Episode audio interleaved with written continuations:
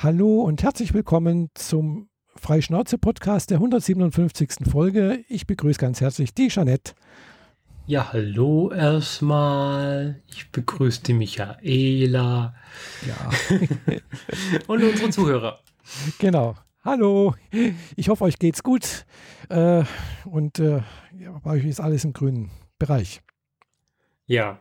Ähm, die Leute sind wahnsinnig draußen, also in großen Menschenmassen ohne Maske. Mhm. Es wird sich in Bars und Kneipen und in Gärten und in Parks getroffen, als gäbe es kein Morgen mehr und nicht im Sinne von, ach, lass uns die Corona-Regelung einfach mal ein bisschen locker nehmen, sondern ich war jetzt irgendwie ein Vierteljahr zu Hause, ich muss jetzt raus wie blöde. Mhm, genau. So verhalten sie sich gerade alle.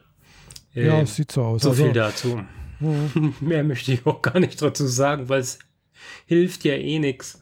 Nee, also mhm. ich war auch letztens überrascht. Ich war gestern, vorgestern am See mal ganz kurz ein bisschen spazieren und ich war, glaube ich, gefühlt die Einzige, die eine Maske getragen hat. Und es war aber wirklich sehr, sehr voll einfach am See. Äh, mhm. Nichts mit Mindestabstand oder sonst irgendwas. Das ging fast gar nicht, weil einfach zu, ein richtiges Gedränge war. Äh, Klar, gut, es ist draußen. Es, es, gibt keine Regelung, dass man dort eine Maske tragen muss, aber ich fand es dann schon auch, ja, gut. Andererseits ja, ist ja auch jetzt, glaube ich, so, Baden-Württemberg hat jetzt nicht so die größten Fallzahlen. Gell, also, ja, aber es wäre schön, wenn das so bleibt. Ja, hoffe ich auch, dass das so bleibt. Gell? Also ich war am Freitag in einem, äh, ähm, in einem Restaurant in Göppingen. Mhm.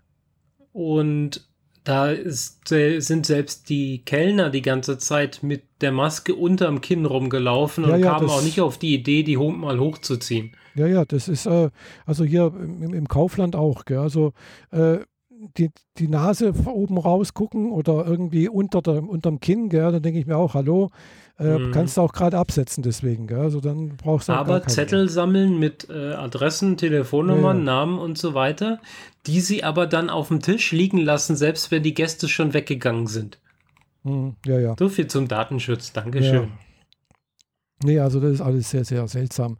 Und ich hoffe, dass äh, da jetzt kein großer Ausbruch mehr kommt, weil. Wir ja, sind schon wenn, in der zweiten Welle. Ja, jetzt zum Glück bei uns nicht, aber. Ja, äh, aber in anderen äh, Regionen von Deutschland merkt man es schon deutlicher. Ja, gut, Bei uns äh, tatsächlich kaum. Also wir haben irgendwie eine Infektionsskala von 2% oder so. Äh, ja, also, unter 2%. Von daher äh, die Wahrscheinlichkeit, also, sich anzustecken in Baden-Württemberg ist sehr gering.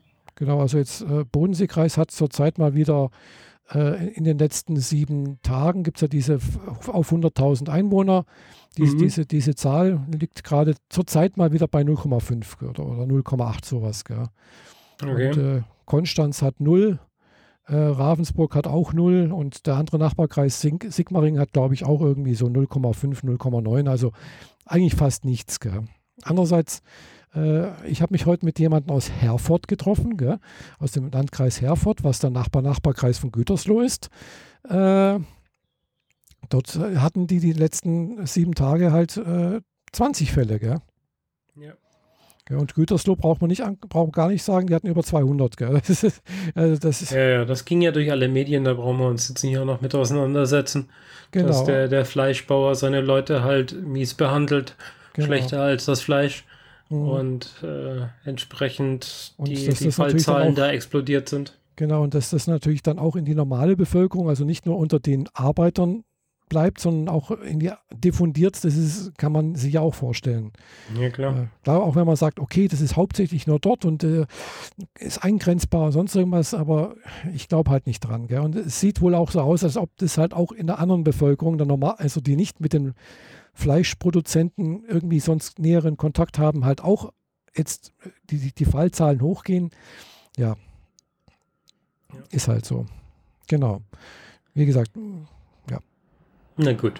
Ähm, ansonsten fachkundige Infos dazu äh, bieten andere. Ich glaube, da sind wir nicht die richtigen. Nee, Und ich habe ehrlich nicht. gesagt keine Lust, mich mit Fachdetails zu Corona auseinanderzusetzen, außer ja, ich was ich tun muss. Das ist alles gut. Genau, also ich, ich, ich kenne halt auch bloß das, was im Prinzip hier äh, der Professor Drosten dazu sagt. das, das Witzige ist, so, ist, der sendet jetzt seit drei Monaten und ich habe nicht eine einzige Folge von ihm gesehen echt? oder gehört. Ich eigentlich habe hab ab der Folge 20, glaube ich, jede gehört. Ja. Ich habe mich da rausgelassen. Ich, ich höre die Wochendämmerung mit äh, mhm. äh, Katrin Rönecke und Holger mhm. Klein einmal die Woche. Das reicht mir als Newsabriss und mehr brauche ich nicht. Ja, das, das höre ich jetzt zieht mich nicht, nur noch runter. Ja. Nee, also wie gesagt, das, der Drosten macht es echt gut. Er bietet gut tolle Hinter Hintergrundinformationen. Ja, sagen alle und, und so. Und äh, ja, wie gesagt, äh, jetzt ist gerade, macht er gerade Pause, weil da ist es jetzt halt auch Sommerpause, der braucht auch mal Urlaub, gell? Und der hat ja am Anfang jeden Tag haben die ja gemacht, gell? Montag bis mhm. Freitag. Mhm. Jetzt nur noch einmal die Woche, die letzten zwei Wochen sowas. Äh, und jetzt halt macht er mal Pause ja, sei ihm gegönnt und ich hoffe, dass es dann auch wieder weitergeht, dass wir wieder auch mehr erfahren, weil das ist so wirklich toll gemacht, so man erfährt was über Virologie äh, und, und, was sie auch die, die Wissenschaft selber nicht weiß und äh, wo sie noch selber rumdoktert sozusagen, im wahrsten Sinne des Wortes. Also äh, er ist der Virologe, äh, die virologische Version von Harald Lesch. So ungefähr, ja, genau. Mhm. Okay. Ja, und er sagt dann halt auch, er gibt halt auch ganz offen zu, ja. Also ich bin halt kein äh, Wissenschaftler, der sich mit äh, hier mit äh, Impfstoffen beschäftigt. Gell? Das ist nicht mein Spezialgebiet. Er hat da zwar ein bisschen Ahnung so, aber er ist nie, er kann, er kann da bloß auch so überblicksmäßig was sagen. Ja? Gesundes Halbwissen halt. Genau, ja. also schon ein bisschen mehr als wie, wie du und ich, aber ja, aber jetzt kein Spezialist darin. Und das, das gibt auch immer offen ehrlichen zu. Und, und das finde ich halt auch das Schöne, dass er, dass das halt eben jetzt nicht wie in der Politik, wo dann gesagt, immer, immer gedacht wird, so, egal, auch wenn ich nichts davon Bescheid weiß und, und keine Ahnung davon habe, ich gebe Hauptsache meinen Senf dazu und, und, und das, was ich sage, das hat immer, das ist immer richtig. Mhm. Äh, und das ist, das macht bei mir einen besseren, hinterlässt bei mir einen, einen besseres also Eindruck und äh, erzeugt bei mir ein be besseres Vertrauen, wenn jemand sagt, du, da habe ich jetzt gerade keine Ahnung davon, äh, das ist nicht mein Spezialgebiet, da gibt es andere oder sonst irgendwas und da muss ich selber nachlesen und sowas, als wie jemand sagt, oh, das ist, da ist meine Meinung und das ist so und so. Ja, also, ja klar. Ja, also kann ich jedem nur empfehlen, der das hört, sich mal den, wer den noch nicht angehört hat, äh, da mal reinzuhören. Okay. Mhm. Themawechsel. Genau. Wäre ich jetzt dafür. Genau. Wir haben aufge, also wir haben ein paar Themen und ich finde, wir, wir würfeln heute mal ein bisschen durch und machen, machen alles ein bisschen anders.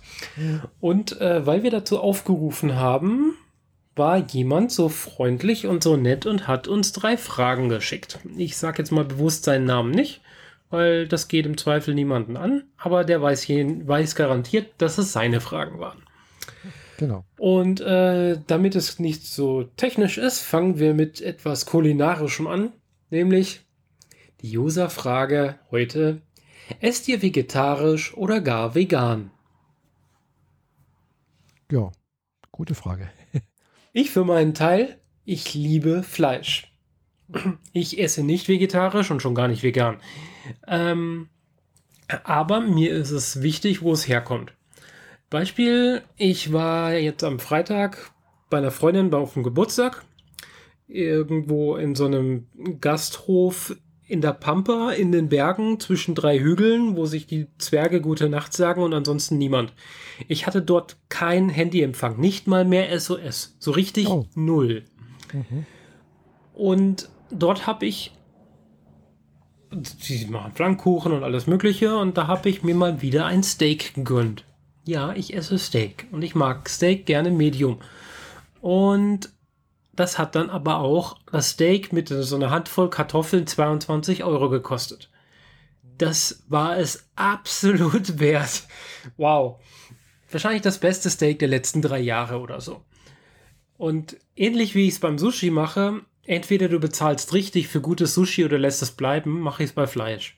Mhm. Ich kaufe kein 90 Cent Fleisch, das ich dann auf den Grill schmeiße, mal davon abgesehen, dass ich keinen habe. Aber auch woanders würde ich das nicht tun. Mhm. Oder ähm, ja, also wenn, dann kaufe ich was Gutes oder ich lasse es bleiben.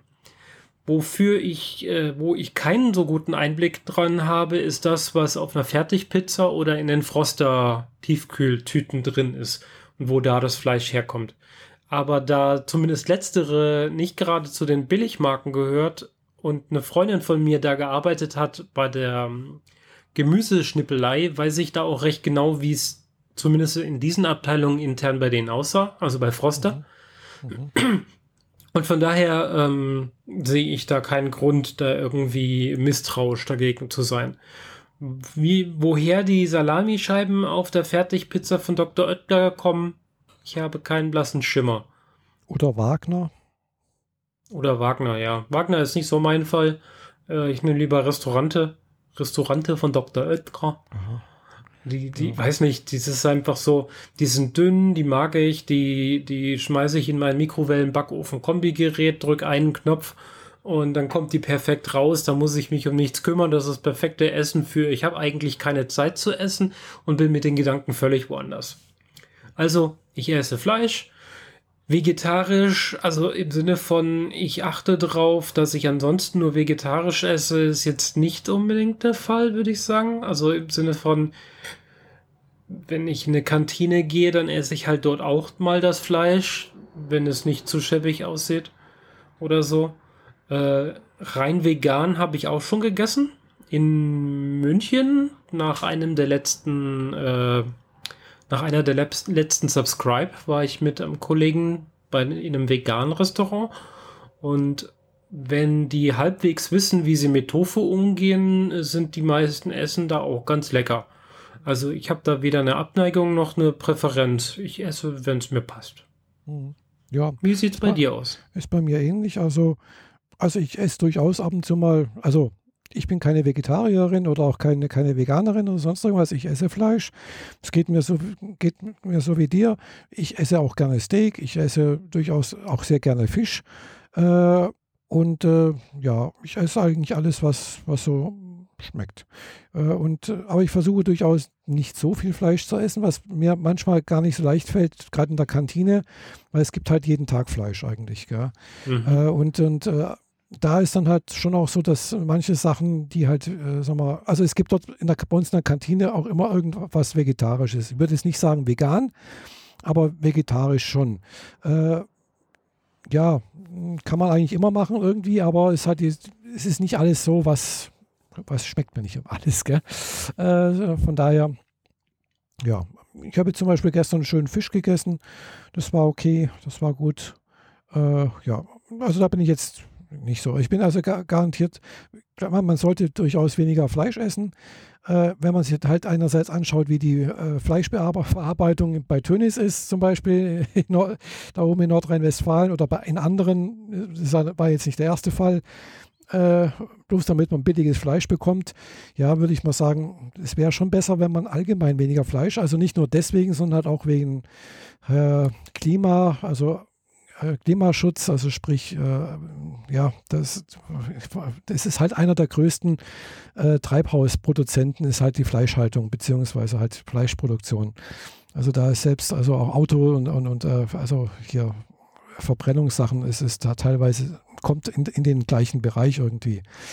Ja, also gerade bei Rinderhaltung ist halt eben, die erzeugen sehr viel Gase, also sprich Methangase, die halt sehr, sehr klimaschädlich sind. Mhm. Also es gibt mehrere Gründe, ethische und, und, und. Also man könnte da haufenweise aufzählen, warum es besser wäre, weniger Fleisch zu essen. Ich sage ganz bewusst nicht kein Fleisch, äh, aber ich denke mal, langfristig gesehen wird Lu Fleisch wahrscheinlich ein Luxusgut werden. Anders, denke ich, kriegt man den, unseren Planeten nicht gerettet. Oder sagen wir nicht gerettet im Sinne, na, sagen wir, äh, allein wenn man schaut, wie viel Wasser es benötigt, um Tiere großzuziehen. Äh, ja, eine Pflanze braucht man auch Wasser, aber halt wesentlich, wesentlich weniger. Äh, und äh, eine bewachsene Weltbevölkerung will irgendwie ernährt werden. Ganz einfach. Ja, das Wasser ist halt, ist halt einfach endlich. Also Süßwasser. Ja. Hm. Ja. Ja, also es gibt, wie gesagt, haufenweise Gründe, weniger Fleisch zu essen, bis gar keins. Klar. Ja. Genau. das war so meine Antwort dazu. okay, dann äh, war es schon mit dieser einen Frage. Ähm, wir könnten auch direkt noch eine weitere nachlegen. Ja, du hast gesagt, wir haben drei Fragen gekriegt und machen wir die doch gleich mal fertig, oder? Okay, gut. Ähm, ja. Dann, bevor es wieder allgemeingültig wird, machen wir eine technische. Was macht ihr, äh, macht ihr regelmäßig Backups? Ja. Das ging schnell. ja, ja. Also äh, mit dem Mac ist relativ einfach.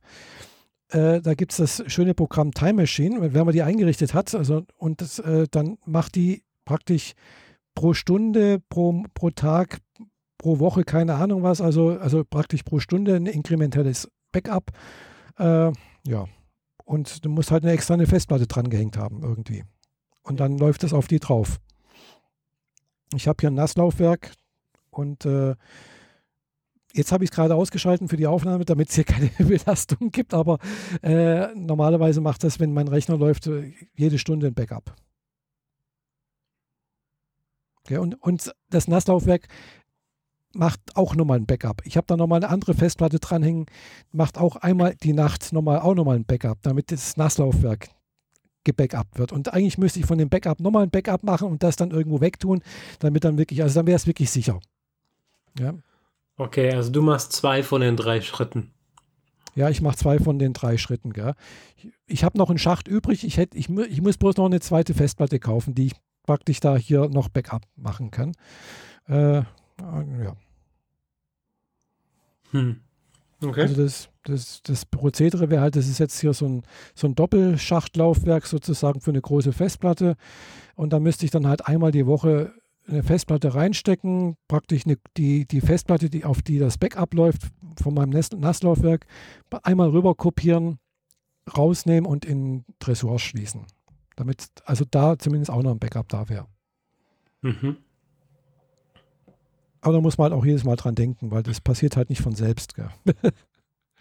Ja, das mit den, den, den letzten Schritt, äh, irgendwie die Platte womöglich zu einer Bank bringen oder so, das ist halt. Ja, oder halt, sag mal, irgendwie arg. räumlich getrennt woanders unterbringen. Gell? Also, wenn man ja. natürlich jetzt ein Büro hätte oder das Büro ist irgendwo anders, nicht in der gleichen Wohnung und du hast jetzt so ein, so ein Heim, so ein kleines Nasslaufwerk äh, für, also so habe ich, da habe ich das halt irgendwo abgeguckt auf so, so einen YouTube-Kanal.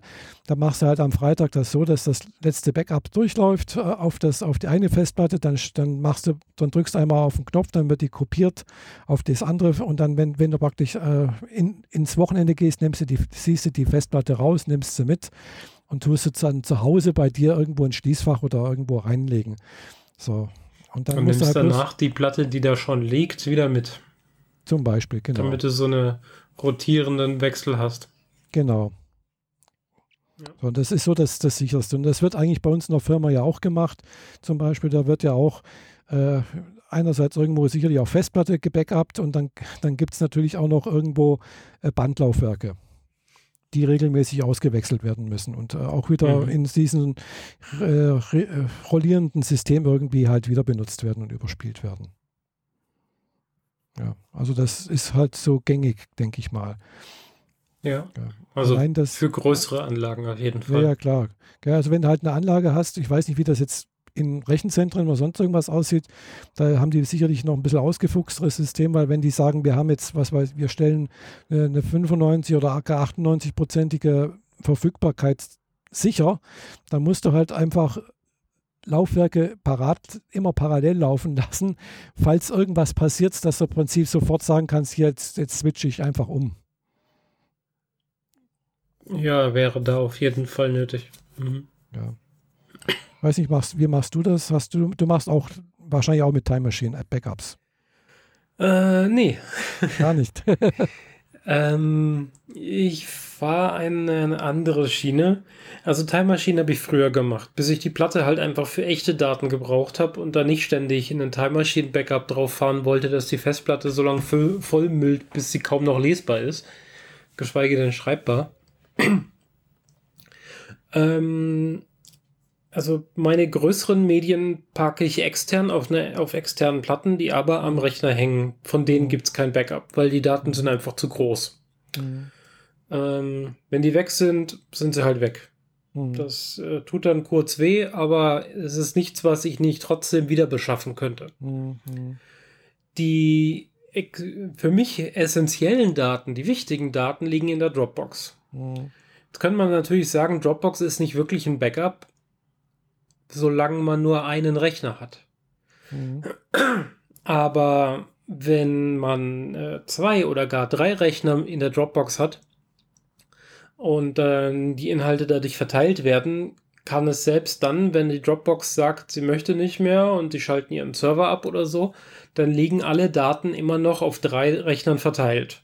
Mhm. Und wenn einer davon hops geht, dann habe ich zwei als Backup. Mhm. Das sehe ich als Backup. Und mhm. vor allem, äh, der erste Rechner ist der, vor dem ich gerade sitze, der zweite steht in der Küche und der dritte ist im Büro. Mhm. Sprich, äh, räumlich halt mal 30 Kilometer mhm. entfernt. Ja. Das ist schon mal gut. Ja. Und meine ganzen äh, Entwicklungsdaten, die auch in der Dropbox liegen, checke ich außerdem noch auf GitHub ein. Mhm. Also die, die Quellcodes meiner Programme. Mhm. Ich habe da private Repositories, nennt sich das, mhm. wo ich äh, für Entwickler ist das ein völlig normaler Vorgang, dass man veränderte Dateien in eine Repository eincheckt, äh, reinlädt Mhm. Und dieses Repository merkt sich quasi alle Stände dazwischen. Sprich, man kann auch zu einer alten Version zurück und Dateien mhm. vergleichen und so Späße. Mhm. Und das nutze ich halt bei GitHub. Und mhm. da sind dann meine ganzen Projekte halt mit drin. Mhm. Immer wenn ich der Meinung bin, jetzt ist mal wieder was fertig geworden, dann checke ich das ein. Mhm. Ich checke nicht ein, wenn ich halb bin. Mhm. Also dieses typische alle zwei Stunden einchecken, damit du im Zweifel irgendwie mehrfach zurück kannst und so weiter, das mhm. mache ich nicht. Weil da der Overhead bringt mir hier eigentlich mehr Probleme. Mhm. Ich will lieber nur dann einchecken, wenn ich weiß, dass es funktioniert. Weil es bringt mir nichts, auf eine Version äh, zurückzugehen, die kaputt ist, die nicht ja. fertig ist. Mhm. Ja. ja. Und wenn ich, wenn meine Arbeit halt mal verloren gehen sollte, trotz Dropbox, mhm dann verliere ich höchstens einen halben Tag oder einen Tag. Mhm. Ja. Und ja. ja. das ist halt so mein Weg. Mhm. Dropbox reicht mir aus. Ich habe dann zwei Terabyte oder so. Also ich mhm. bezahle da auch ordentlich. Also mhm. ordentlich, ich bezahle da halt. Ja. Und habe meinen mein Speicher und da liegt alles Mögliche drin, mhm. von Bewerbungsunterlagen über ähm, meine liebsten Hörbücher, die ich gerne in der Firma höre und auch zu Hause, mhm. über Programmierdaten und 3D-Dateien und meine ganzen Fotos, alle Fotos, die ich je gemacht habe, liegen in der Dropbox. Mhm. Die nehmen den größten Part in dem äh, Verzeichnis definitiv ein. Ähm, ja. Ja, also ich, ich, speichere meine ganzen Fotos so ab, wie die von der Kamera kommen. Also bei der mhm. Spiegelreflex war das immer RAW. Beim Handy speichere ich es in diesem Hive, Hike oder wie das heißt. Hike, ja, das, das neue Format von Apple da irgendwie. Was genau, das mir mehr Probleme macht, als dass es hilft, aber was soll's. Mhm. Weil ich kann mit dieser Datei quasi nichts anfangen, außer es in der Vorschau zu öffnen und als P PNG zu exportieren, um dann was damit anzustellen. Das ist schon ein bisschen schon anstrengend ungefähr, ja. damit. Mhm. Ja, aber noch, ja, vielleicht. Gut. Ja. Hm? ja, bei mir ist ähnlich das mit den Fotos. Da habe ich, ich habe noch ein paar von meinem alten Rechner noch eine Festplatte hier rumliegen, die muss ich mal auf meinen, meinen NAS bringen, beziehungsweise auch mal in die Dropbox hochladen. Da habe ich jetzt noch nicht alles drin. Äh, ich, ich zahle ja auch für die Dropbox, da habe ich auch irgendwie so zwei oder drei Terabyte irgendwas. Da ist noch das meiste frei und auf meinem NAS-Laufwerk, äh, also das, das Backup für, für, für, für, für einen Mac, äh, da habe ich bloß ein, ein Terabyte reserviert. Gell. Das ist wirklich ganz limitiert, ein Terabyte auf, auf dem NAS. Äh, und äh, dementsprechend, wenn das Terabyte voll ist, wird halt hinten wieder gelöscht. Äh, die älteren Sachen. Äh, das macht es okay. automatisch. Also dann, dann, hast du auch nicht so ein Langzeit-Backup. Nee, nee. Ich hatte früher mal ein echtes Langzeit-Backup mit der Time Machine nee, über zwei Jahre. Nee, das brauche ich ja nicht. Gell? Das ist eigentlich nur, falls mal wirklich der Rechner absch abschmiert oder irgendwas halt schief läuft, dass ich halt wirklich den Rechner zurückholen kann. Gell? Also sprich mit, mit dem mhm. Stand von, von, was weiß ich, von einer Woche oder vor, vor zwei Tagen oder Also das, das kann ich direkt machen. Gell? Da kann man ja auswählen, ich möchte jetzt das zurückholen und dann kriege ich den auch wieder. Es dauert ungefähr so zwei bis drei Stunden, habe ich schon ein paar Mal gemacht. Äh, und dann hast du im Prinzip wirklich den Stand von dem Rechner davor. Ja, der holt den ganzen Rechner halt aus dem Backup wieder zurück. Genau, also richtig. Ja, und du kannst Fall, auch, einzeln, eins, auch, einzelne Programme zurückholen, wenn man möchte. Gell? Dann musst du nicht komplett alles zurücksetzen. Ja, bei mir, also tatsächlich sehe ich es so, dass wenn der Rechner kaputt gehen sollte und ich einen neuen kaufe, dann verknüpfe ich die Dropbox, verknüpfe mhm. One Password und ähm, warte halt die Stunde, bis Dropbox den ganzen Inhalt aus dem Netz runtergeladen hat mhm. und dann ist mein, sind alle Daten so da, wie ich sie hatte. Mhm. Die ja. ganzen Programme und so weiter fehlen dann natürlich. Aber im Zweifel ist so ein Wipe auch manchmal gar nicht so schlecht, weil ja, dann wird man. Ja, also, genau, also beim neuen Rechner mache ich das dann auch so. Also da, das habe ich jetzt mal einmal Speicher los. Äh, das habe ich nur einmal gemacht, äh, wo ich von meinem 12 Zoll Power PowerPC, also G4 war das, genau, mhm. auf, auf meinen Davorrechner äh, auf den Mac Pro äh, umgewechselt bin. Da habe ich tatsächlich die miteinander verknüpft, also ver, verbunden mit per, per Kabel und dann habe übergespielt. Gell? Das ging damals. Äh, und äh, am jetzigen, den habe ich bloß habe ich neu aufgesetzt und dann alles neu geholt, gell? weil äh, das ist dann doch besser. Ja, man weiß gar nicht, was man äh, ja, an, an, toten Speicher da so rumliegen hat manchmal. Genau. Vor allem halt, äh, ja, mein alter Rechner, der hatte halt eine 750, äh, ja, 750 Gigabyte Festplatte und der jetzige hatte halt bloß eine 540er Festplatte drin, gell. Hat okay, halt da musst du sowieso schon abspecken. Ja, ja, klar. Ja, mhm. Äh, von daher versuche ich jetzt sowieso schon immer ganz viel äh, irgendwo in, in irgendeinen Cloud-Speicher zu, zu, zu, auszulagern, gell? weil ja, klar, mhm. sonst sammelt sich halt alles auf den Rechner an. Gell? Das habe ich gemerkt, wenn du halt Bilder runterlädst, da kommen auf, auf, auf die Festplatte drauf. Äh, ja, und dann, genau.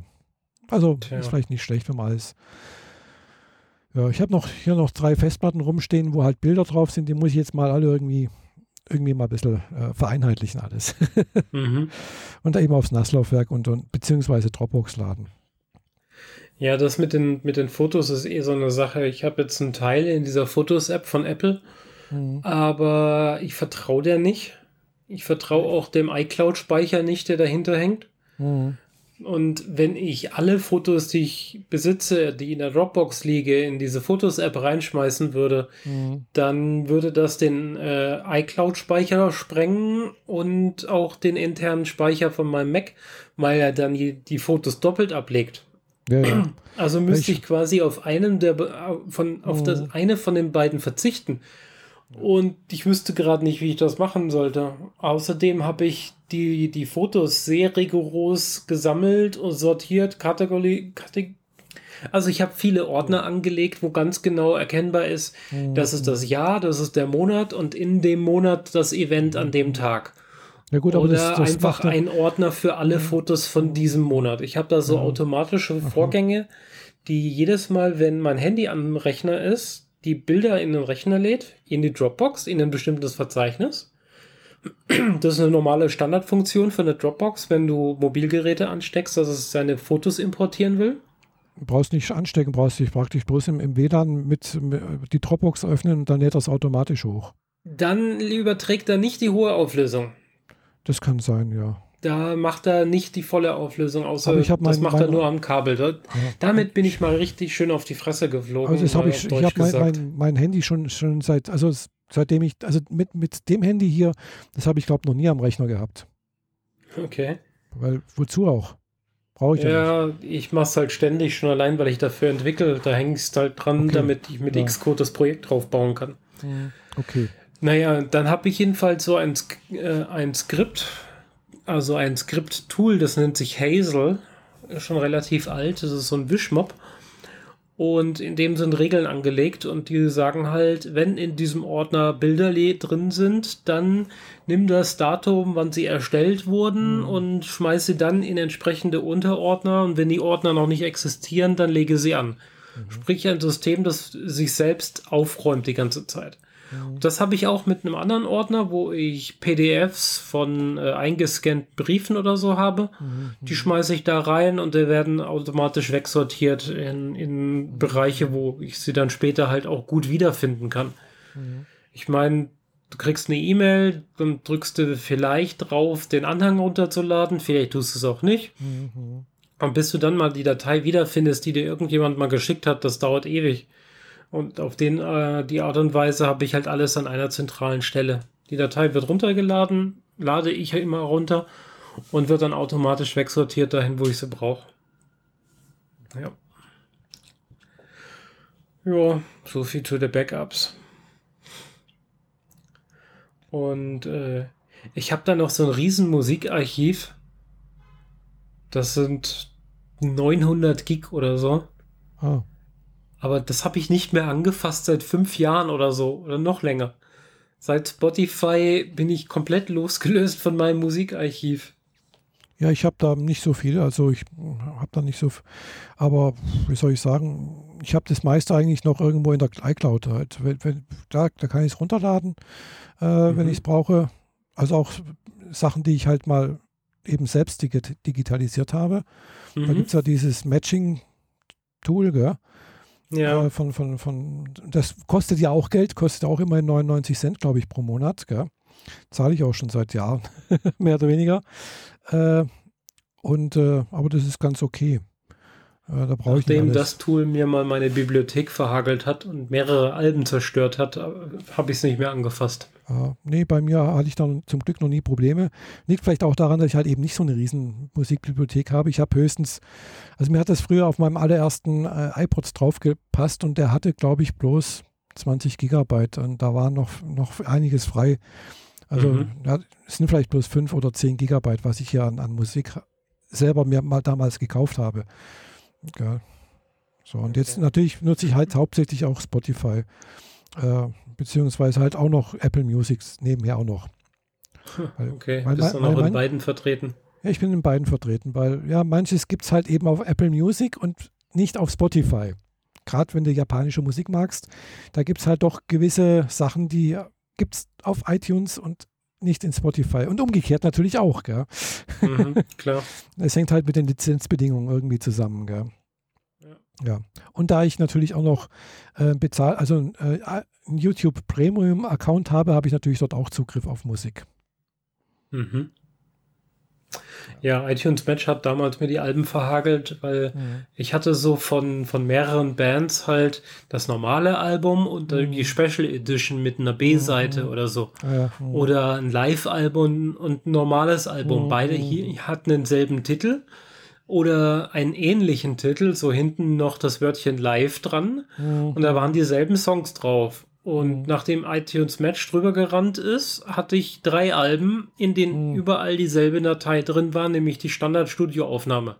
Mhm. Und die Live-Aufnahmen waren unwiederbringlich zerstört. Ah, ah das ist Und ärgerlich, ja. Dann habe ich das, äh, das verweigert. Also dann, mhm. ja. ja, kann ich verstehen, ja. Das ist naja. äh, gut. Nee, also da habe ich, hab ich jetzt so, sowas, sowas habe ich jetzt glaube ich nicht. Gell? Also, so keine Special Editions oder sonst irgendwas.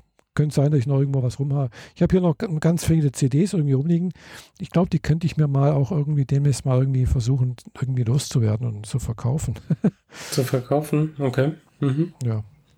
Falls da ja, ich habe das mal eine Zeit lang gemacht, äh, bis, bis ich so ein Minimum an Scheiben noch übrig hatte die ich nicht loswerden will und dabei ist es geblieben. Jetzt habe mhm. ich in einer Umzugskiste sind so 40, 50 mhm. Scheiben oder so, der Rest ist weg. Ja, ich habe auch noch ein paar äh, Vinylplatten da. Ich habe auch schon auch noch Vinylplatten, also vor nicht allzu langer Zeit, vor, vor zwei Jahren oder sowas, habe ich noch eine gekauft. ja, einfach gut, damit, Vinyl habe ich nicht. Dafür, einfach, die ist auch noch, die ist noch original verpackt. Einfach damit ich sie halt einfach habe, gell?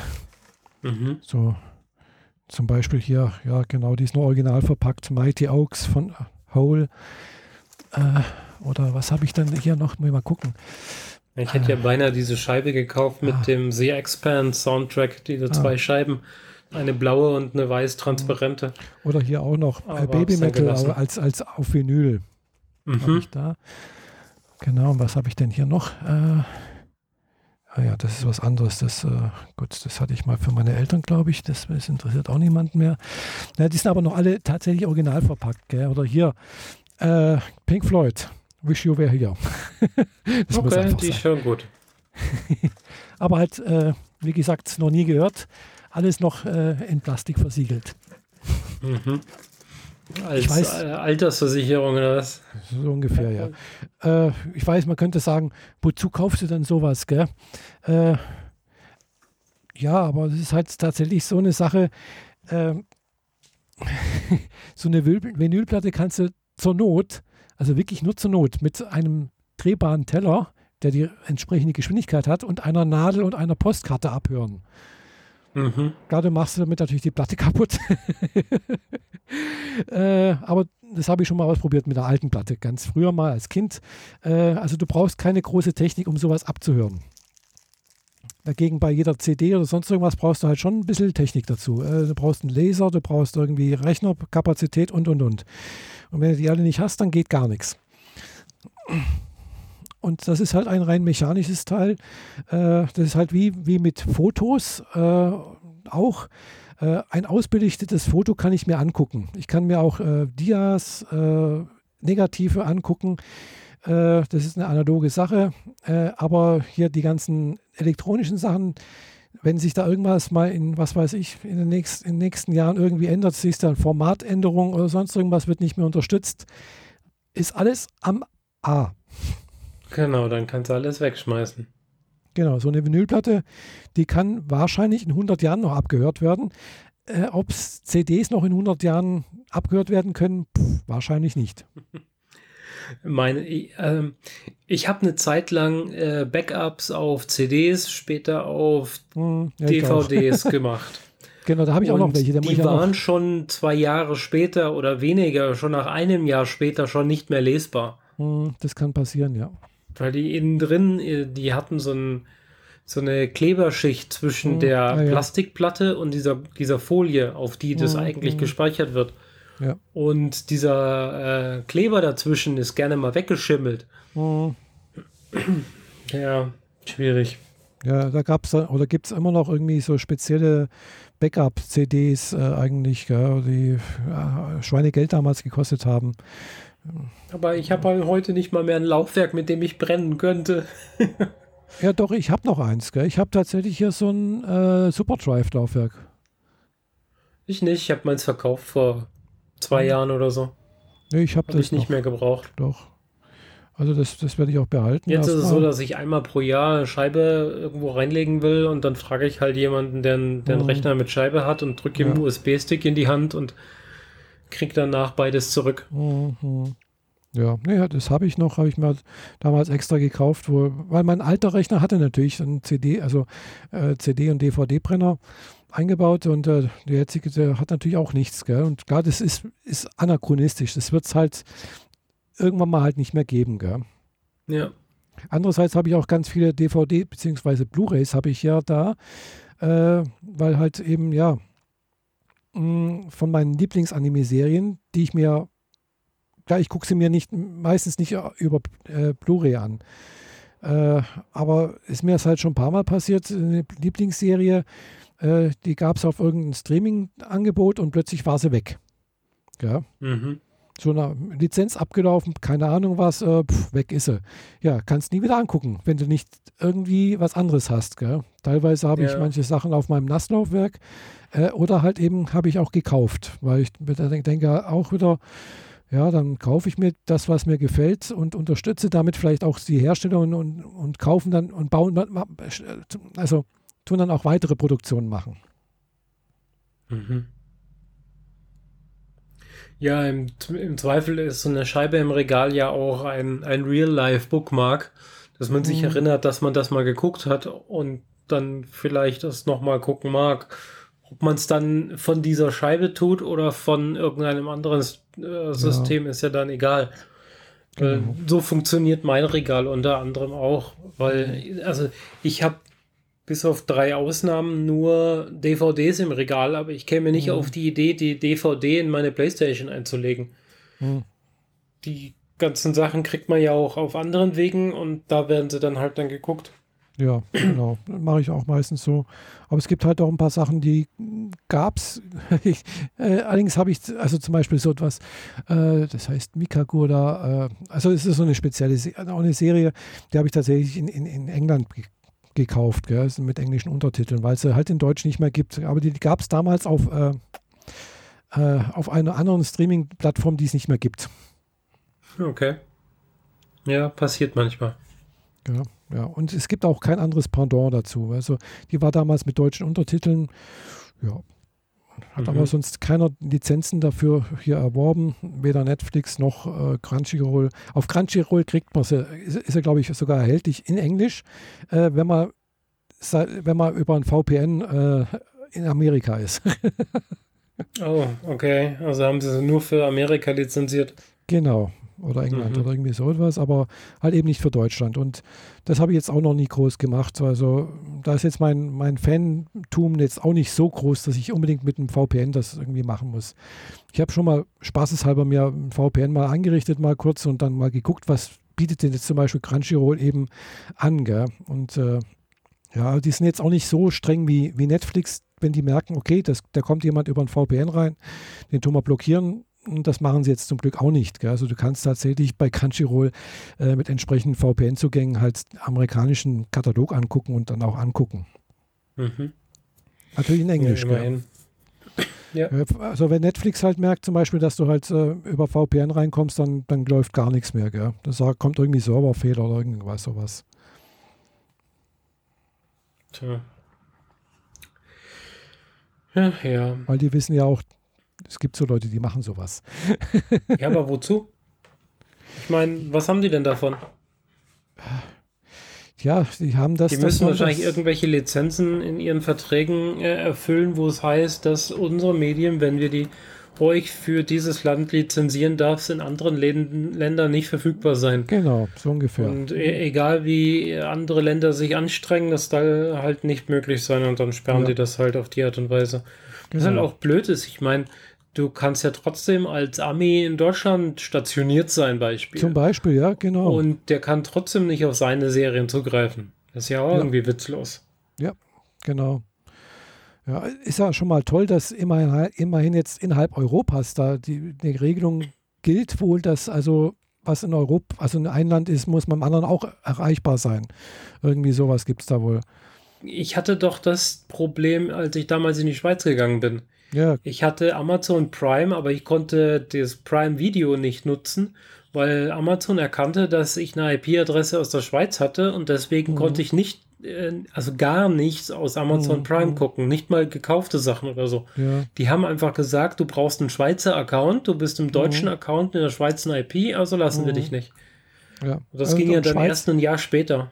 Mhm. Ja, und Schweiz ist natürlich auch noch nicht mal in der EU, gell? Also ja, ja, das ist nochmal so doppelt blöd. Ja, ja.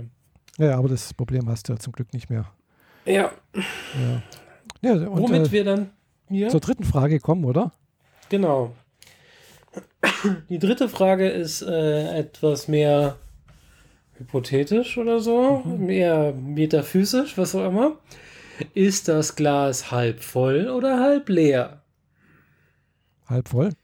Die klassische Frage, bist du Optimist oder Pessimist? Und du bist Optimistin? Ja, meistens, hoffe ich jedenfalls. Manchmal bin ich auch ein bisschen pessimistisch, aber doch, ich versuche das schon ein bisschen positiv zu sehen, alles. Bei dir? Bei mir die klassische Antwort, wie auf alles, kommt drauf an. ja. Ich versuche optimistisch zu sein, aber ich falle sehr schnell in einen pessimistischen Zustand, wenn mir was nicht passt, wenn, irgendwann, wenn ich von irgendwo äh, zu häufig schlechte Erfahrungen gemacht habe, dann gehe ich da nicht mehr mit einem positiven Gedanken ran und das passiert leider in, in vielen Bereichen. Mhm. Ähm, ja. Sowas wie, das geht heute nicht, aha, es wird also nie wieder gehen. Mhm. So, so, so funktioniere ich manchmal. Das ist ein bisschen doof und zieht mich auch dann mehr runter, als es nötig ist. Weil wenn ich auf die Idee käme, so, ja, heute ist doof, aber morgen wird besser, dann äh, wäre ich nicht ganz so negativ deswegen gibt es ja auch äh, von mir diesen äh, Smile Tracker, also diese App, die ich mir geschrieben habe, um zu prüfen, wie es mir heute geht, wie es ging es mir die letzten Tage. Mhm. Um zu vergleichen halt. Und dann sehe ich halt auch, ja, ich habe irgendwie, ich weiß nicht, die letzten zwölf Monate nur positive Tage gehabt. Mhm. Also kann es ja eigentlich nicht so schlecht sein. Mhm. Ja. Und dann darf es heute auch mal einen negativen Tag haben oder so. Oder einen mittelmäßigen Tag. So einen richtigen schlechten hatte ich echt schon sehr lange nicht mehr. Aber ja, wie gesagt, kommt drauf an. Ich versuche optimistisch zu sein. Ich gehe äh, mit äh, offenen Augen und offenen Herzen auf die Menschen zu. Und ja, das. Ja. Äh, Ergebnis ist mal so, mal so, aber ich versuche so, so zu bleiben, wie ich bin halt. Mhm. Ja, also ist bei mir auch so. Ich habe auch manchmal schlechte Tage. Klar, hat glaube ich jeder mal. Äh, aber ja, ich versuche eigentlich schon das alles ein bisschen positiv zu sehen, aber ich bin jetzt auch niemand, der alles in, mit der rosa, also mit rosa Brille sieht oder sonst irgendwas. Mhm. Also ich, ich, bin weder äh, so irgendwie mit, mit, rosa Brille beziehungsweise noch Schwarzmalerin irgendwie so etwas. Also weder das eine noch das andere. Ich versuche schon mit beiden Beinen irgendwo in der Welt zu stehen und ich, ich kenne auch meine, meine eigenen Schwächen und auch die, die Schwächen der Welt, denke ich mal. Äh, aber ich versuche trotzdem das Positive zu sehen, weil ich denke mal halt auch, ja, man kann alle, es hat, das hat halt auch eine Rückkopplung auf, auf das eigene Gefühl und auf die eigene Stimmung.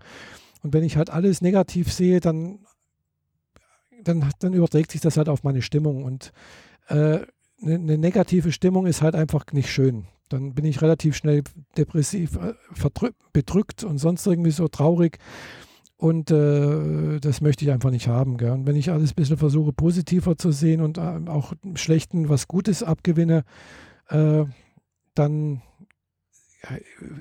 wirkt sich das halt eben auch auf meine Stimmung aus. Mhm. Ja. ja. deswegen, okay. das ist halt auch einer der Gründe, warum ich zum Beispiel schon seit Jahren, äh, also schon seit mehreren Jahren äh, kein Fernsehen mehr gucke, weil ja, und, und auch keine Nachrichten mehr schaue, weil das mich einfach runterzieht. das ist dann halt auch irgendwie so etwas. Äh, es kommt halt meistens nur Schlechtes. Na Nachrichten sind meistens immer nur mit schlechten Sachen verbunden. Ja, ja. ja das habe ich ja schon ein paar Mal ausgeführt. Äh, ja. Einmal Wochendämmerung in der Woche reicht völlig aus. Ja. Und äh, ja, also ich schaue schon noch. Fernsehen bin ich effektiv raus seit ich auch 2005, ja. 2006 ungefähr. Ja, also ich auch. Also schon seit ein paar Jahren, seitdem ich im Prinzip angefangen habe, jetzt Animes zu schauen. Äh, und seitdem, ich gucke halt regelmäßig YouTube, äh, andere Streamingdienste. Und wenn ich dann mal wieder mal ein Fernseher, richtig Fernsehprogramm anmache und dann do, so durchzeppe und dann denke ich mir, Gott, ist das ein Scheiß. Ach, da wird's mir, da, da gruselt es mich richtig, gell? Und dann, dann mache ich wieder aus und gehe geh auf YouTube. Da kommt zwar auch groß, großer Scheiß, aber den muss ich mir selber raussuchen. ja, genau, das wollte ich auch gerade sagen. Du, äh, YouTube ist das äh, Zapping von, von, von morgen quasi, also ja. eigentlich ja von jetzt, von heute. Ja. Aber mit der Wahl, äh, dass du mehr Sender hast und du kannst dir selbst überlegen, ob du den Schrott guckst oder ob du was Gutes genau. guckst. Ja, du hast die freie Wahl. Genau, oder ich gucke mal halt Inhalt, inhaltlich ja. äh, ist da mehr drin, als du in deinem Lebtag jemals gucken kannst. Also. Ja, das ist sowieso. Gell. Und, oder ich dann halt eben andere Streaming-Anbieter. Also da eben von, von, von Apple TV bis, äh, keine Ahnung was, äh, bis, pff, ja, weiß nicht, was mit Z anfängt, Zatu, aber das ist ja kein Streamingdienst. ist auch ein Streamingdienst, aber ist Fernsehen. Ja, ja. Genau womit wir jetzt bei Apple TV Plus wären. ja, das ist jetzt eine gute Überleitung, genau.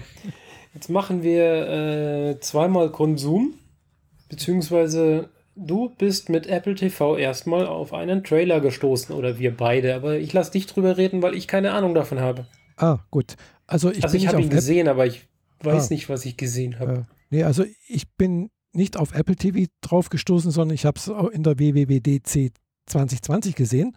Äh, da wurde das nämlich groß angekündigt, dass jetzt endlich, also erst nächstes Jahr, aber endlich mal, äh, ja, Foundation startet. Nächstes Jahr eben und es gibt einen Trailer dazu. Foundation hat, haben wir ja auch schon mal drüber gesprochen. So heißt jetzt die Serie, die halt Apple TV produzieren lässt oder Apple produzieren lässt, äh, basierend auf äh, den 1000-Jahresplan von Isaac Asimov. Beziehungsweise dieser ganzen Zyklus, gell, der ja durchaus ja, mehrere Bücher umfasst. Wenn man das so liest, äh, gibt es einen Wikipedia-Eintrag, kann man genau nachlesen. Äh, hat eine längere Geschichte, dieses, dieser ganze Zyklus, gell, der über mehrere Jahrzehnte geschrieben wurde. Äh, praktisch hat Isaac Asimov, wer Isaac Asimov nicht kennt, äh, also einer der berühmtesten, bekanntesten äh, Science-Fiction-Autoren des letzten Jahrhunderts, äh, hat er praktisch bis zu seinem Tod noch irgendwo dran gebastelt und geschrieben. Und äh, er hat, soweit ich das weiß, eben auch diesen Geschichtsplot äh, soweit praktisch auch geöffnet. Also es dürfen auch andere äh, Schriftsteller sich in diesem Kosmos be bewegen. Wer möchte, kann praktisch mit den Figuren, mit diesen Welten und sonst irgendwas und den Ideen spielen und weiter dran arbeiten. Habe zwar noch okay, nichts davon ja gesehen. Nice. Ich habe zwar noch nicht gesehen, was da, was es gibt. Gell? Da bin ich jetzt irgendwie draußen, aber ich habe eigentlich, glaube ich, das, was Isaac Asimov dazu geschrieben hat, und zwar, was diesen Foundation-Zyklus anfängt von, glaube ich, Foundation oder sonst irgendwas. Also ich weiß den Namen jetzt gerade nicht mehr genau. äh, Habe ich eigentlich alles gelesen. Äh, ja, und so wie es aussieht, was in dem Trailer gezeigt wurde, also da war so ein älterer Herr zu sehen, irgendwas mit Imperium und sonst irgendwas. Also würde ich mal sagen, das ist Harry Selden. Das ist dieser Begründer der sogenannten Psychohistoriker, Psychohistorie. Also ich würde mal sagen, Psychohistorie ist so etwas wie eine sehr ausgefuchste, ausgefeilte Variante der Soziologie, wo im Prinzip halt äh, und Psychologie, wo im Prinzip die Zukunft vorausgesagt werden kann. Auf, also für größere Menschenmassen. So, das macht mhm. ja im mhm. Prinzip heutzutage auch schon die Volkswirtschaft zum Beispiel. Also ich bin ja, ich habe Volkswirtschaft studiert, deswegen kann ich sagen, das ist auch heute schon so, halt nur für ein Spezialgebiet. Gell? Also Volkswirtschaft ist zum Beispiel halt auch ein Spezialgebiet der Soziologie, der Sozialwissenschaften, aber halt nur wirtschaftliches Handeln, eben nicht nur anderes, nicht anderes Handeln. Gell? Und dort werden ja auch Vorhersagen getroffen, und zwar aufgrund von mathematischen Modellen. So, und dann ist natürlich diese Psychohistorie natürlich jetzt etwas sehr weit fortgeschritteneres, als wie das, was wir jetzt äh, in, in, den normalen äh, Sachen haben äh, von Volkswirtschaft Vorhersagen. Äh, das, was die sogenannten sieben Weisen halt so alle halbe Jahr mal irgendwo der Bundesregierung Gutachten vorlegen und verkünden, äh, hier Wirtschaftswachstum so und so. Gell. Äh, da ist dann natürlich diese, was Harry Selden da entwickelt haben möchte oder soll, äh, sehr viel ausgefeilter. Gell. Also, und er hat, er sagt dann halt eben in, äh, in seiner Vorhersage voraus, dass das, es ist, existiert ein äh, galaktisches Imperium, das die gesamte Galaxis umfasst. Und äh, dieses Imperium wird innerhalb von so und so viel 100 Jahren oder so und so viel Jahren zugrunde gehen. So, und dann macht er die Vorhersage, und zwar, wenn wir nichts unternehmen gegen diesen Zerfall, der lässt sich nicht mehr aufhalten. Das ist, äh, das ist ein, ein Prozess, der schon vor mehreren tausend Jahren irgendwie begonnen hat und bla bla bla, der ist nicht mehr aufzuhalten. Äh, wenn wir nichts dagegen unternehmen, dann verfällt praktisch dieses Imperium und das, das, die Galaxis äh, verfällt in ein Chaos, das mindestens 10.000 Jahre dauert. Wenn wir aber was dagegen unternehmen, und damit meint er wir, diese Psychohistoriker, äh, dann wird dieses Chaos nur 1000 Jahre dauern und dann ein neues Imperium entstehen. So, und das ist diese Vorhersage und das Imperium betrachtet das natürlich als äh, Affront gegen sich selbst und äh, äh, deswegen wird er dann praktisch verbannt auf einen anderen ganz kleinen Planeten am Rande des Universums, äh, nicht des Universums, sondern der Galaxis äh, mit seinen Psychohistorikern und äh, ja, er stirbt dann dort und äh, die Entwicklung geht dann so weiter. Gell? Und dann, äh, obwohl er tot ist, hat er immer noch Vorhersagen hinterlassen, die er, wo er dann halt in, als Hologramm bei entsprechenden Gegebenheiten, wo halt irgendwas passiert, was er vorhergesagt hat, äh, gibt er seinen, nochmal seinen Senf so, sozusagen dazu. So, und das geht dann halt okay, über. Moderne Zarathustra oder was? So ungefähr, genau. Und äh, wie gesagt, diese Foundation, das geht dann, also was ich so gelesen habe, mit äh, Kampf um die, nee, das ist was anderes, äh, also auf der Suche nach der Erde und so etwas, heißen die anderen Bücher dann danach irgendwas. Das ist dann so, weiß nicht, so knapp 500 Jahre später oder sowas, nach Harry Selden. Also es geht, es ist praktisch ein, Zeitraum so von, von, weiß nicht, mehreren hundert, vielleicht sogar tausend Jahren irgendwie so beschrieben in diesen äh, Büchern. Gell? Und klar, wenn man sich das so an, anschaut und sowas, also ich weiß nicht, inwieweit das stimmt, aber irgendwo hieß es wohl in diesem Trailer wohl auch, oder irgendwo habe ich das gelesen, dass halt eben auch äh, Star Wars sich daran bedient hat, teilweise mit äh, eben Galaktisches Imperium äh, zum Beispiel. Äh, und äh, ja, also solche Sachen. Gell? Und eben auch diese, äh, diese Psychohistoriker zum Beispiel, die haben jetzt natürlich nicht nur diese Vorhersagen gemacht, sondern äh, sie haben gewisse Fähigkeiten, die, äh, sagen wir, dahin gehen, dass sie auf gewisse Art und Weise Individuen beeinflussen können. Und zwar jetzt nicht nur im Sinne von irgendwelchen Inzidenzsätzen, also Anreizen und Verbote, sonst irgendwas oder irgendwie auf, auf äh, was es halt so, so heute gibt, sondern tatsächlich auch direkt im Gehirn sozusagen jemanden beeinflussen können. Also nicht nichts mit Hypnose sonst irgendwas. Und da, also da, da sind wir jetzt dann plötzlich wieder im, im Mystischen. Gell? Also da ist, äh, haben wir ein bisschen was Mystisches mit dabei. Äh, und äh, ja, natürlich gibt es dieses diese Psychohistoriker und dann, aber jetzt, jetzt, jetzt bin ich schon wieder fast beim am Spoilern, darf, darf ich nicht zu viel erzählen. Na denn, dann haben wir, also wenn sie tausend Jahre abbilden wollen, sollten sie sich ein paar Staffeln vornehmen. ja, ich weiß es nicht, wie sie das, was, wie viel das sein wird und keine Ahnung was. Also es gab wohl schon auch, bevor Apple jetzt angefangen hat, schon mehrere Anläufe, das äh, mal umzusetzen. Äh, aber die sind alle irgendwo im Sand verlaufen. Selbst Roland Emmerich wollte oder sollte mal da irgendwas machen äh, und keine Ahnung, wer noch alles. Es sind also liest sich fast wie das Hu ist Hu, äh, aber es ist keiner hat sich dann irgendwie, es ist halt nie zu Ende geführt worden. Ist, ähm, außer den, den ersten Vorankündigungen beziehungsweise so irgendwelchen äh, Konzepten ist wohl nichts draus geworden.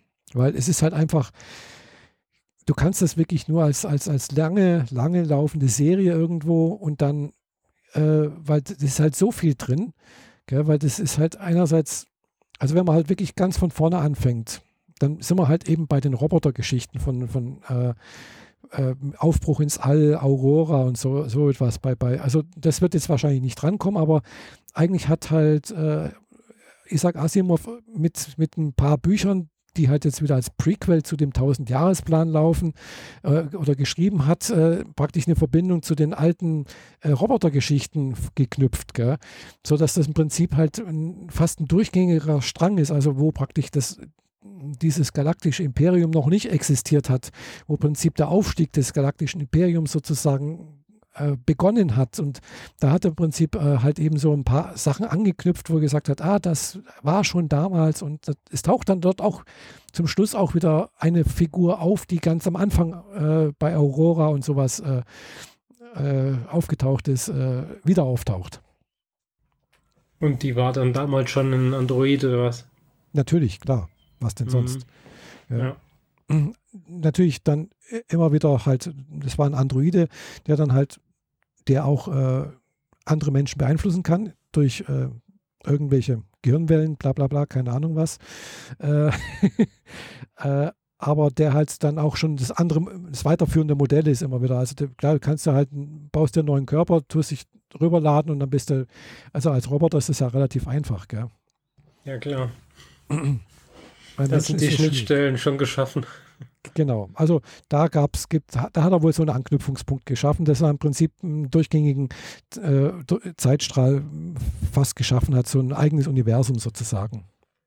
Mhm. Ja. Ich weiß jetzt nicht, natürlich nicht, wo jetzt äh, Foundation starten wird. Also ich habe halt den einen Herrn würde ich als, als Harry Selden bezeichnen und dann gibt es halt noch irgendwie so ein junge, junges Mädchen, junger Mann, keine Ahnung, sehr androgyn, da gibt es jetzt zwei Möglichkeiten.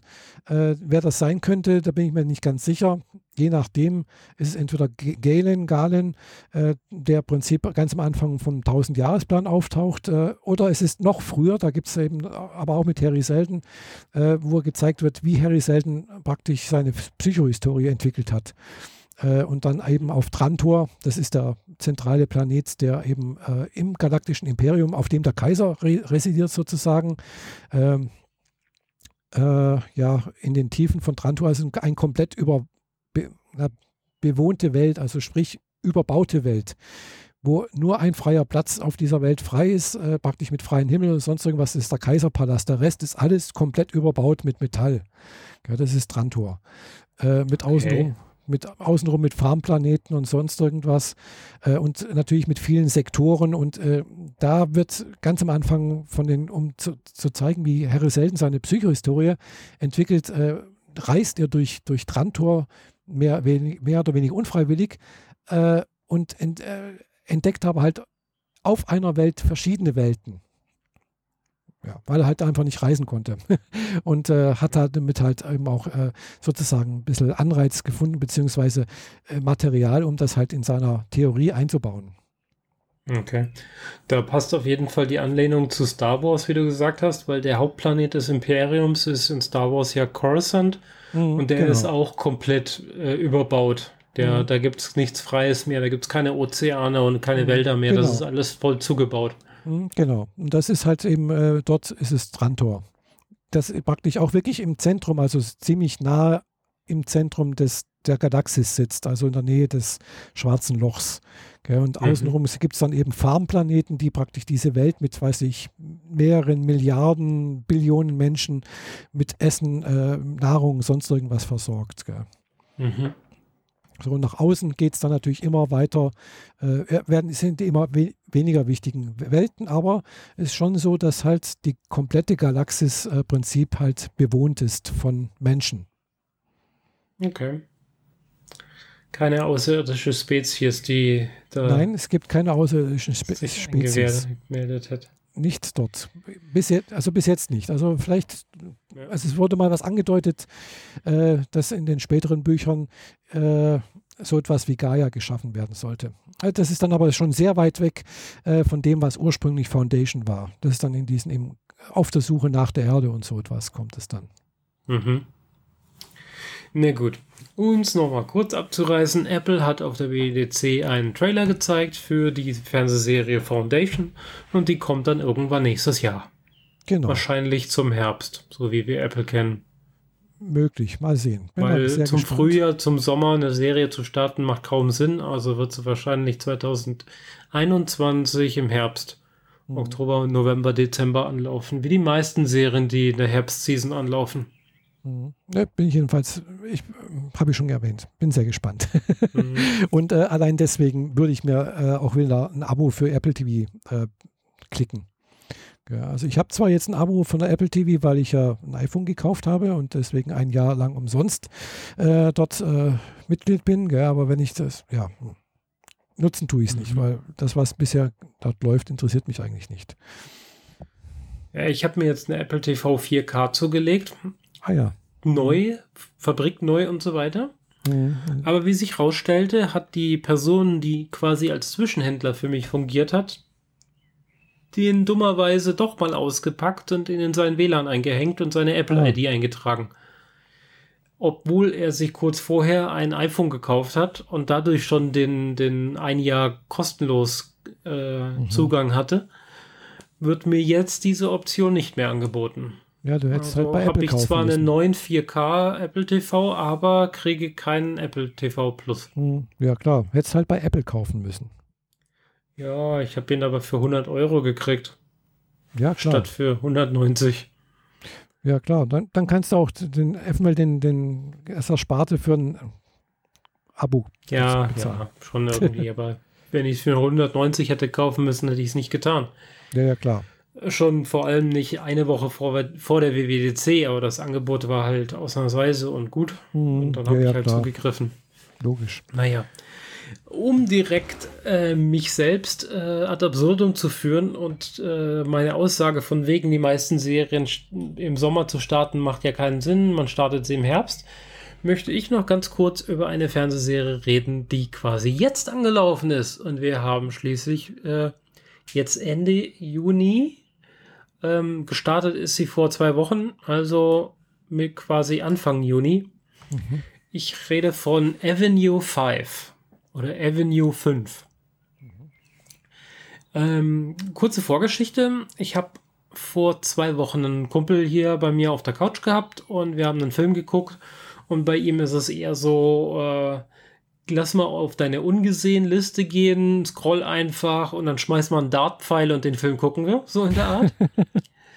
und da haben wir den Film Aniara geguckt. Aniara. Das ist, äh, wirkt ein wenig kunstfilmartig. Ich, äh, also anfangs dachte ich, der sei französisch, aber ich glaube, der gehört eher in den skandinavischen Bereich, bin mir da nicht ganz sicher. Es geht in Aniara um ein Raumschiff, das innerhalb von, was sind äh, drei Wochen von der Erde zum Mars fliegen soll mhm. und ist deswegen ganz besonders schnell. Aber effektiv und auch wie der Film gedreht ist, ist das ganze Ding in einem Einkaufscenter und einem Messe, ein Messegelände gedreht worden. Mhm. Das Raumschiff ist sehr flach, dafür sehr groß und man sieht quasi obendrauf, das ist wie so eine Architekturzeichnung von einem Messegelände, nur dass mhm. man die Welt draußen rum weggelassen hat und das ganze Ding einfach so nimmt und daraus ein Raumschiff macht. Mhm. Ja, die geben Gas und wollen Richtung Mars und werden von etwas getroffen und dadurch abgelenkt und fliegen in den, in den schwarzen Weltraum hinaus. Ohne äh, und weil der, der Antrieb überhitzt, müssen sie alles äh, an Antriebsmaterial ablassen, damit der Reaktor nicht explodiert. Sprich, die rasen mit hoher Geschwindigkeit ins Nirgendwo und haben nichts mehr, um umzudrehen. Oh. Und die Geschichte geht dann auch so mit äh, ein Tag, zwei Tag, eine Woche, drei Monate, sechs mhm. Monate, ein Jahr, immer so mit Sprüngen. Und endet dann tatsächlich auf einem fremden Planeten. Allerdings ist dann längst niemand mehr auf diesem Raumschiff am Leben. Mhm. Weil der, das Raumschiff kommt dann im Jahr 5 Millionen sonst was an einem fremden Planeten an. Und ja. Die, dieser Film hat äh, mich eher so ein bisschen depressiv zurückgelassen und äh, schlägt schon arg aufs Gemüt, weil du siehst, wie die Menschen in diesem Raumschiff, bei dem sie wissen, sie können diese Reise nicht überleben, langsam vor sich hin siechen und äh, sich gegenseitig mhm. kaputt machen. Ja. Bis hin zu Okkultismus, der dann wieder ausbricht und so Späße. Ja, wie gesagt, eher negativ gestimmt. Mhm. Avenue 5 ist das Ganze in positiv. Oder zumindest als Komödie.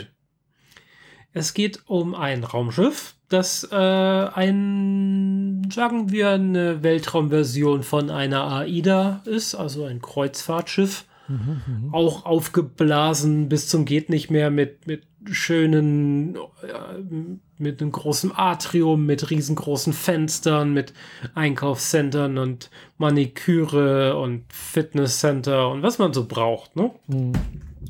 Ja, die fliegen los und äh, kollidieren mit irgendwas und werden dadurch abgedriftet, nur um 0,2 Grad. Aber da sie keine Möglichkeit haben, irgendwie sich zu steuern, weil sie quasi den Initialschub von der Erde mitgekriegt haben, mhm. ähm, sind sie darauf angewiesen, so zu fliegen, wie sie jetzt fliegen. Und das heißt, sie kommen nicht innerhalb von sechs Wochen zurück, sondern drei Jahre. Mhm. Zumindest ist das die Information der ersten Folge, dass diese Zeitspannen wird dann später noch ein paar Mal verändert. Ich habe bisher nur die ersten zwei Folgen geguckt. Ähm, mal schauen, was sich dann noch ergibt. Mhm. Aber selbst wenn sie äh, sechs Monate bräuchten zum Beispiel, dann wäre das Inhalt Material, na, sagen wir mal, für sechs Staffeln.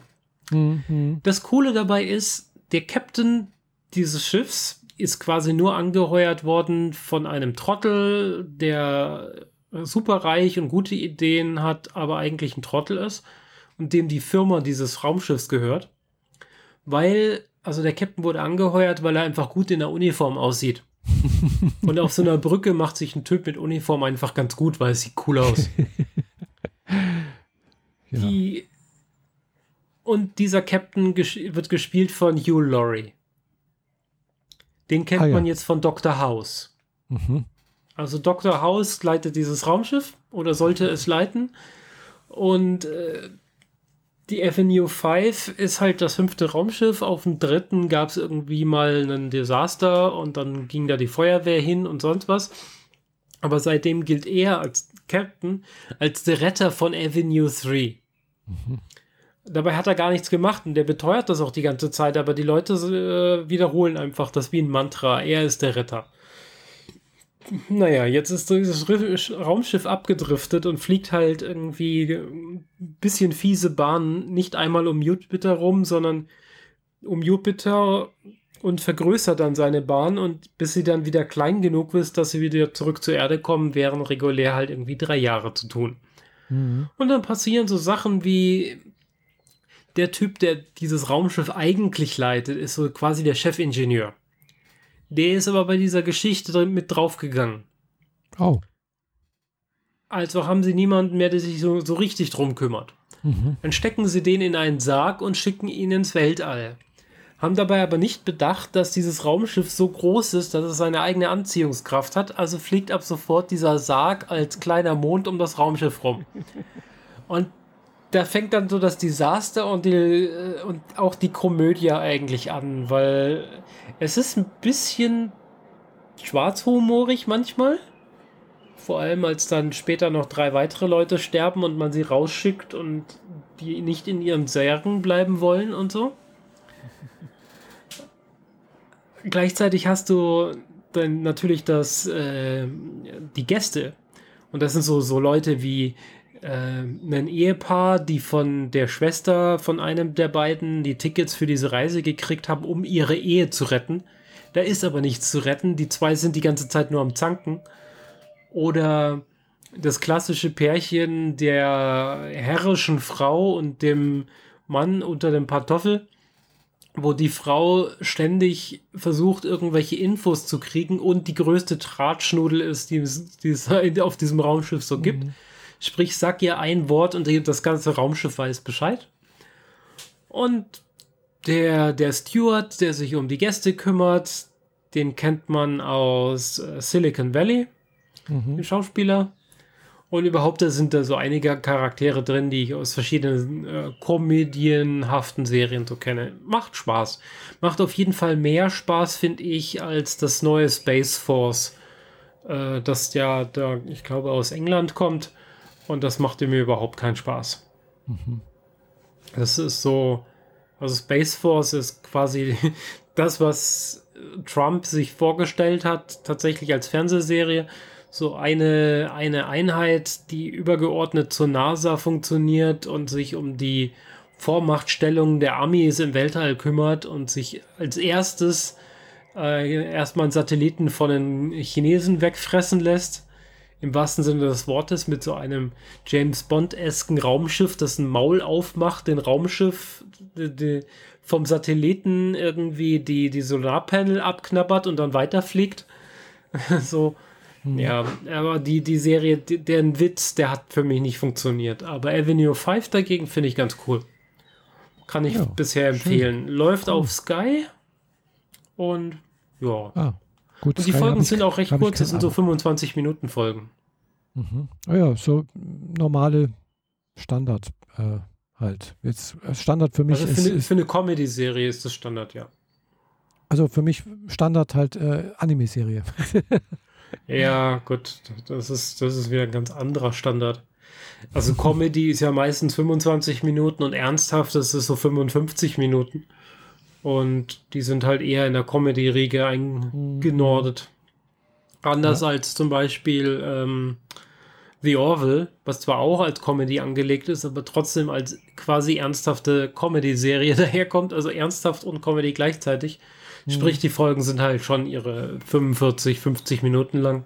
Mhm. Und trotzdem mit Pipi-Kaka-Humor vollgestopft. naja. Ja. ja. Ja, klingt interessant, aber Sky habe ich kein Abo. Das kann ich mir leider nicht angucken. ja, ich auch nicht. ja. Findet ja. sich. Ja. ja. Ja. kommt vielleicht irgendwann mal woanders auch noch, gell? Äh, ja. Mhm. Ja, jetzt sind wir schon zu einer fortgeschrittenen Zeit und hätten eigentlich noch zwei so Mörderthemen. Einmal natürlich alles, was Apple auf der WWDC angekündigt hat. Ich glaube, genau. da macht man mal einen separaten Beitrag. Vielleicht mal wieder ein Woman in Tech oder auf jeden Fall nicht mehr in dieser Episode. Ist mir nämlich zu lang. Mhm. Weil das ist, ja. das ist eigentlich eine komplette Folge, oder? Ja, das ist eigentlich eine komplette Folge und ich weiß nicht, also man könnte vielleicht noch mal ganz kurz was sagen, dass jetzt Apple irgendwie jetzt halt demnächst äh, eigene Rechner, also nicht eigene Rechner, sondern eigene äh, Hardware, äh, Chips äh, produzieren möchte, was sie ja schon lange machen, aber halt jetzt für Macs, also MacBook und äh, Co. Ja, ja die ersten so. werden im Herbst zu kaufen sein. Mal von mm. dem Developer-Kit, das man jetzt schon kriegt, aber das entspricht nicht der Hardware, die später im Herbst geben wird. Ja, ich weiß nicht. Es hieß irgendwie Umstieg in zwei Jahren, gell? Also, Nein, in zwei Jahren wird der Umstieg abgeschlossen sein.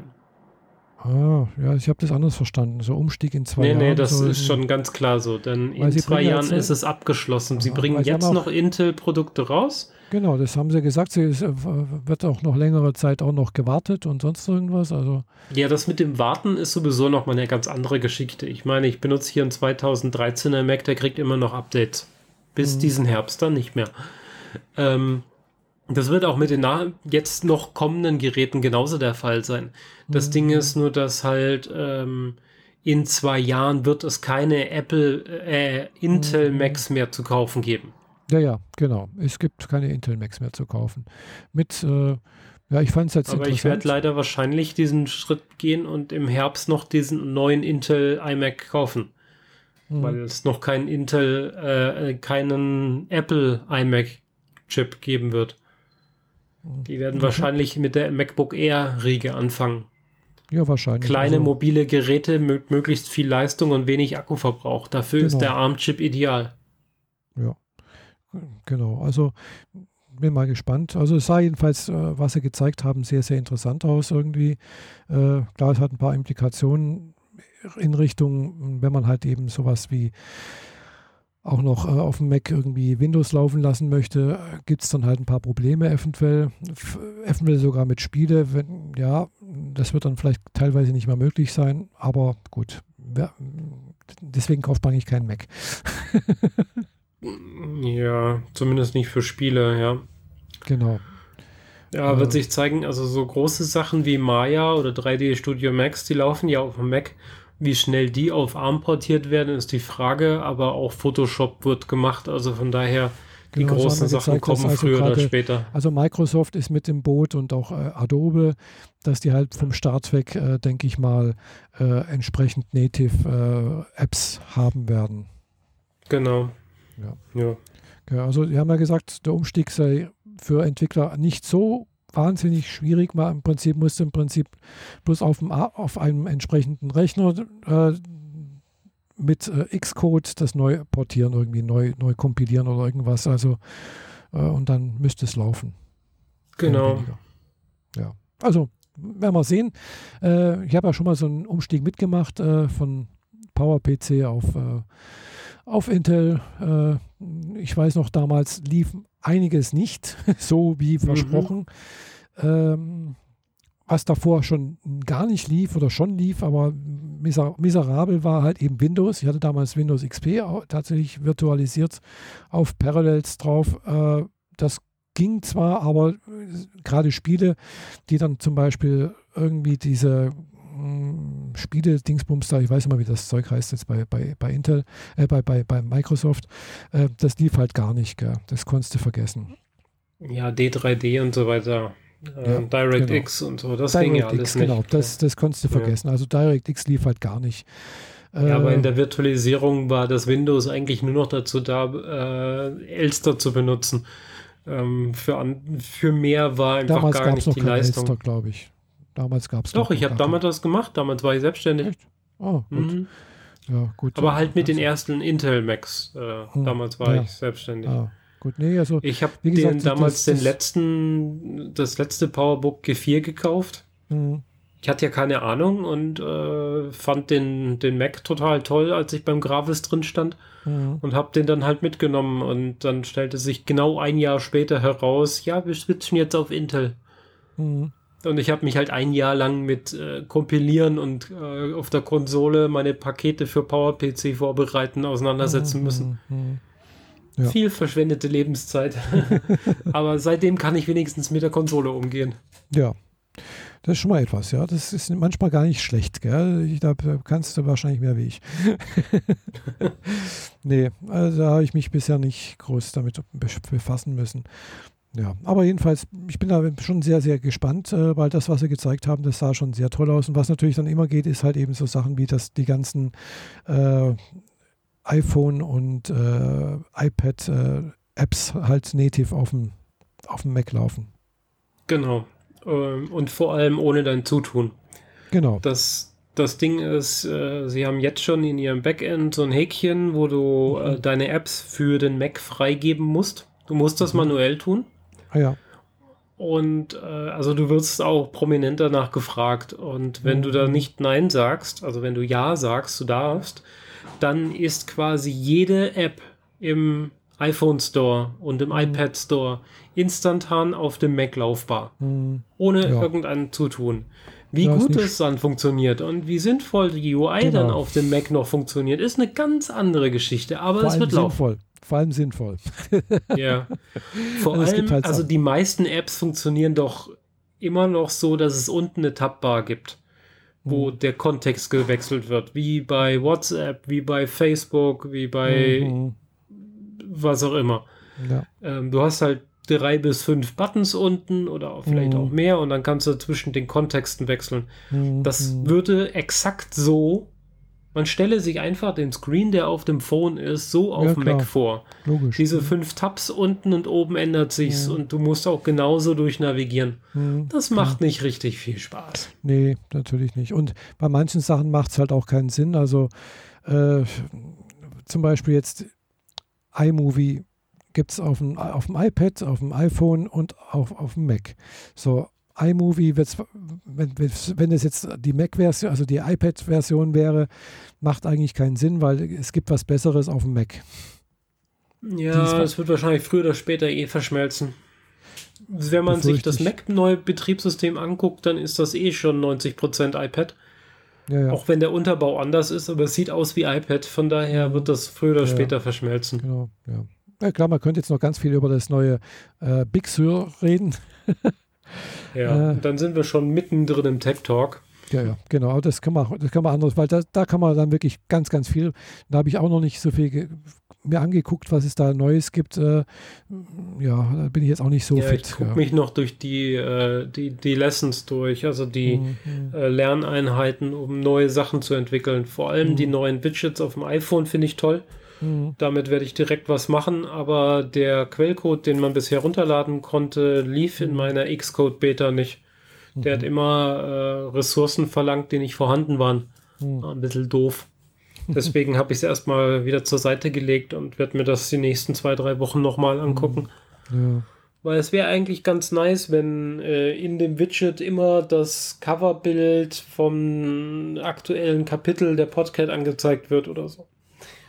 Ja, zum Beispiel. Oder Weil das Äh. ist ja sonst die, dieses, ähm, dieser Sperrbildschirm, der früher Mhm. ja das Coverbild von dem aktuellen gespielten Album anzeigt, das zeigt er ja jetzt praktisch gar nicht mehr. mh, Und wenn du es in diesem Vordergrundbereich aus dem Control Center holst, dann hast du halt so eine Briefmarke und Mhm. kannst darauf auch nichts erkennen.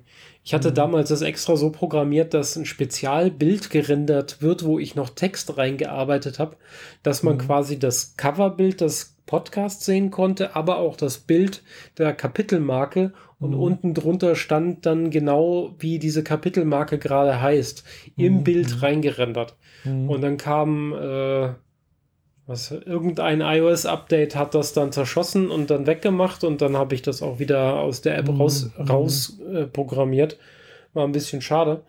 Und jetzt vermisse ich das doch, weil ich Mhm. würde ganz gern regelmäßig sehen, was gerade gezeigt oder besprochen Ja. wird im Podcast und da sie in letzter Zeit alle updaten und ihr, ihre Kapitelmarken mit Bildern aufstocken, Mhm. äh, sollte man das halt auch benutzen. Und Mhm, dafür finde ja. ich so ein Widget total sinnvoll.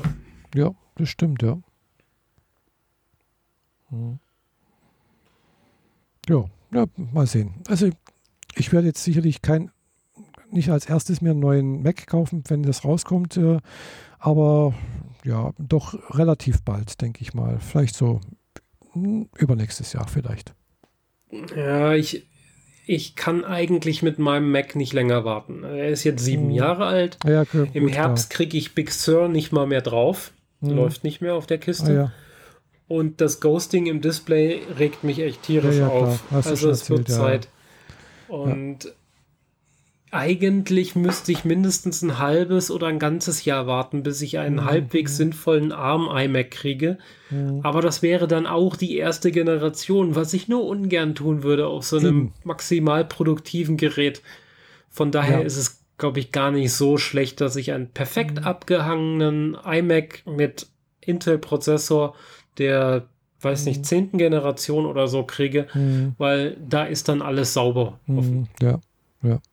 Nee, also, ja, sehe ich auch so. Also man muss nicht die erste Generation kaufen, denke ich mal, weil ja, Mhm. Kinderkrankheiten und so, äh, ein bisschen warten. Kann nicht schaden, denke ich mal. Ja. Ja, also ich bin jedenfalls mal gespannt, wie das dann aussieht äh, und wie der dann läuft. Äh, wie gesagt, früher hatten sie auch ARM-Prozessoren. Also ich habe jetzt äh, letztens erst mit, mitbekommen, was ARM bedeutet. Gell? Das heißt ja äh, Actros äh, Risk Machine oder irgendwie sowas, Arcos Risk Machine oder sowas. Also wo Ja, genau. ein, ein, Her- ein Hersteller, der halt wohl auch Risk und Risk ist äh, eine andere Architektur wohl und äh, die Power-PCs früher waren halt eben auch Risk-Maschinen letztendlich. Gell? Das ist einfach ein ver ver verringerter Funktionsumfang äh, in dem Ding, deswegen sind die Takte, äh, pra- praktisch pro Takt wird eine, ein Rechenschritt gemacht und äh, bei den CISC-Maschinen, was jetzt Intel hat, äh, da ist es ein bisschen anders, da ist, kann man das nicht so skalieren irgendwie. Ich weiß noch, im Kinofilm Hackers, da ähm, sind sie total begeistert, dass sie das äh, Notebook von einem äh, Hacker, der Hackerin angucken. Und äh, das hat einen RISC-Prozessor. Da, das sind dann alle total aus dem Häuschen. Und das waren halt wirklich diese klonkigen, großen, klobigen Notebooks, die so, äh, weiß nicht, 30 auf 30 Zentimeter waren. Und die Mhm. vordere Hälfte klappte man so hoch, wo oben dann das Display drin war und unten die Tastatur. Und nach hinten ragte es halt trotzdem noch so raus. Es war halt nicht so eine große Fläche, die man hochklappte, sondern in der Mitte nur das Display und so. Mhm. Ja. Ja, ja. Und das war für 1996. Ja. Naja. Alte Frauen reden vom Krieg. Ich glaube, dann packen wir heute jetzt auch unsere Kofferchen denke und auch, genau. äh, heben uns die restlichen Themen fürs nächste Mal auf. Ja, genau. Oder auch schauen wir mal, was noch, noch anderes Neues gibt, gell? Weil, ja, schauen wir mal, was da noch passiert. Genau. Ja. Bis dahin schreibt uns Fragen. Wir hören gerne Fragen und wir beantworten gerne Fragen. Also nur zu, Mhm. her damit. Und ansonsten vielen Dank für die Die Aufmerksamkeit. Aufmerksamkeit. Bis zum nächsten Mal. Tschüss. Tschüss.